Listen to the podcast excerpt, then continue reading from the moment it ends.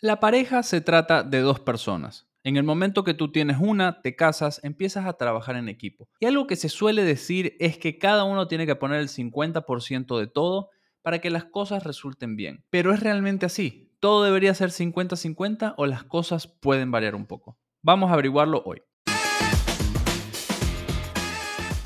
Bienvenidos a Aspirinas Financieras, el remedio que estabas buscando para todos tus problemas financieros. Acá convertiré temas densos de finanzas personales para que personas normales como tú y yo puedan hacerlos parte de su día a día y así transformar no solamente sus presentes, sino también sus futuros. Yo soy Juan Suárez y mi único objetivo es que seas tú quien controle tu dinero y tu vida. Comencemos en 3, 2, 1.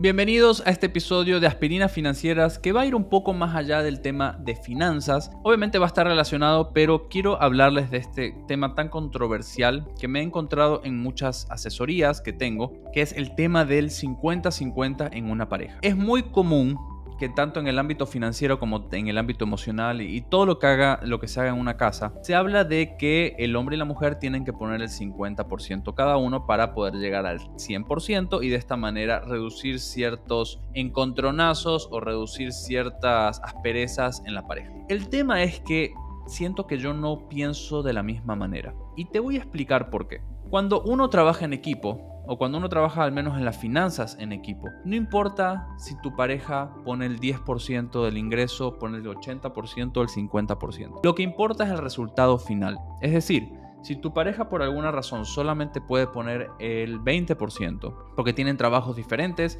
porque simplemente las posibilidades son diferentes, uno ha tenido más suerte que otro, tiene un ingreso superior y demás, no importa, tiene derecho a la misma cantidad de recursos que tiene la otra persona que está poniendo más. Si ambos están poniendo el 50%, ambos ganan mil dólares, el presupuesto va a ser de dos mil dólares al mes, perfecto. Cada uno está poniendo el 50%, pero eso no quiere decir que el dinero que ponga uno va a ser solamente de uno y el dinero que ponga el otro va a ser solamente del otro. No es que y no se van a dividir las cosas 50-50. Técnicamente sí, puede ser que te estés dividiendo 50-50, pero la idea es que todo el dinero que ingresa vaya a una sola cuenta y que no haya esta distinción de que uno está pagando una cosa, el otro está pagando otro o yo estoy pagando más. Entonces ese 50-50 se tiene que eliminar y tienes que pensar un poco más en, ok, el 100% es esto, no importa quién lo está pagando, no importa quién puso el dinero, simplemente se va a pagar lo que se tenga que pagar. Pero volviendo un poco al, al otro tema, es que al menos a mí me da la impresión de que como esto está tan arraigado en nuestra sociedad, nos cuesta ver o nos cuesta dar el brazo a torcer cuando la otra persona no puede poner ese 50%, no pone algo igual. Siempre estamos buscando la igualdad y eso puede llegar a ser un error. Porque en el momento que la otra persona no puede poner suficiente dinero, empiezan los problemas. Seguramente es, tú deberías poner más, deberías trabajar más, deberías buscarte otro trabajo, porque yo estoy poniendo muchísimo más, yo me estoy esforzando muchísimo más. Eh, no es justo que tú gastes lo mismo, vivas de la misma forma cuando yo soy el que me se está esforzando. Bueno, hay una cantidad infinita de excusas que pueden haber, pero piénsalo. Vámonos afuera del tema de las finanzas. Cuando uno está en pareja y está bien emocionalmente y están disfrutando, cada uno va a poner el 100% de lo que uno puede dar para que de esta manera igualmente sea 50-50. Entonces, si yo pongo el 100% y mi esposa pone el 100%, la situación va a estar muy bien. No es que va a haber 200% de emoción, 200% de todo, sino que va a ser, yo estoy poniendo todo, ella está poniendo todo, perfecto, pero al final del día estamos poniendo en la mitad cada uno, nos estamos encontrando en el medio. Pero supongamos que tu esposa o tu esposo un día llega extenuado del trabajo. No da más porque tuvo que lidiar con clientes que no fueron de ayuda, porque su jefe se levantó con el pie derecho, se peleó con su pareja y se la agarró con todos los empleados y está completamente exhausto. Tuvo que viajar, tuvo que resolver mil problemas que no podían controlar en otro momento y llega a la casa solamente con el 10% de energía. ¿Acaso tú solamente vas a poner ese 50% de la totalidad? ¿O vas a ir más allá y vas a poner el 90%? ¿Vas a intentar hacer que esa persona no trabaje y no lleve más estrés o no se estrese más en su casa?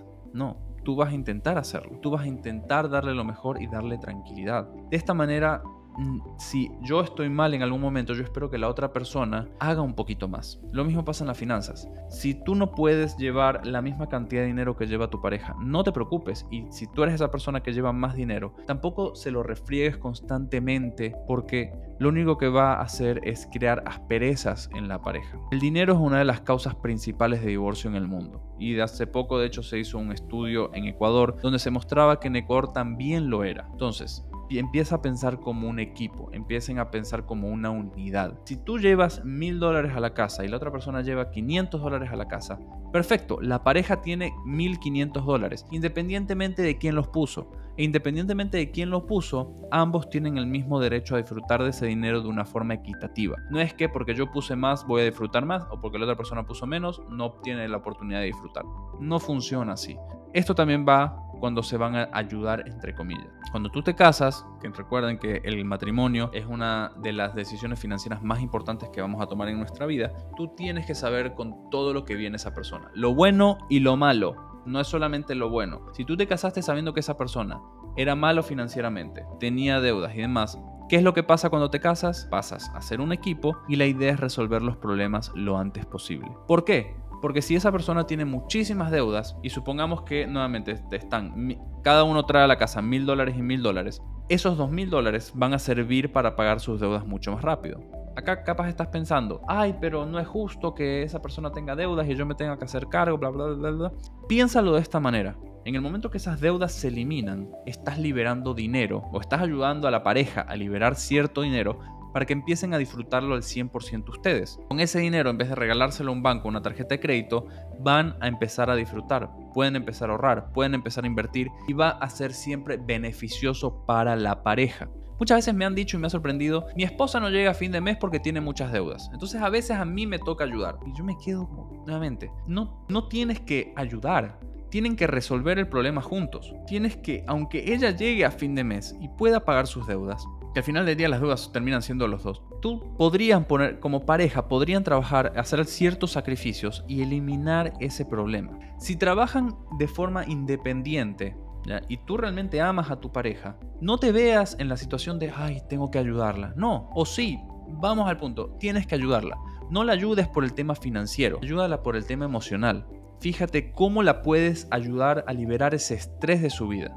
Si realmente la quieres la plata trabajan de forma independiente, como te digo. Ayudarla a liberar esas deudas de su vida la va a hacer más feliz, la va a hacer más tranquila, la va a hacer a disfrutar un poco más de lo que está pasando. Van a poder disfrutar los fines de semana porque sabe que no tiene que trabajar de más para pagar esas deudas. Todo va a salir afectado, no solamente la parte financiera, sino también la parte emocional, la pareja como tal, la familia. Se van a eliminar muchísimos otros problemas, pero nuevamente, lo ideal es trabajar en equipo. Lo ideal siempre es ver cómo se pueden apoyar, no ayudar mutuamente, para que de esta manera las finanzas y la pareja como tal salga adelante. Recuerda, si ambos tienen la misma cantidad de ingresos, perfecto. Pero si uno tiene menor cantidad de dinero que puede aportar a la casa, perfecto. ¿Por qué? Porque el presupuesto se tiene que adaptar a, la totalidad de ingresos como tal y no a lo que hace la mayor cantidad. Si uno hace nuevamente mil dólares y la otra hace 500, su presupuesto mensual es de 1500 y ambos tienen derecho a disfrutarlo. Entonces, en el mundo de las parejas, tanto financieramente como emocionalmente, no se trata de ser siempre 50-50.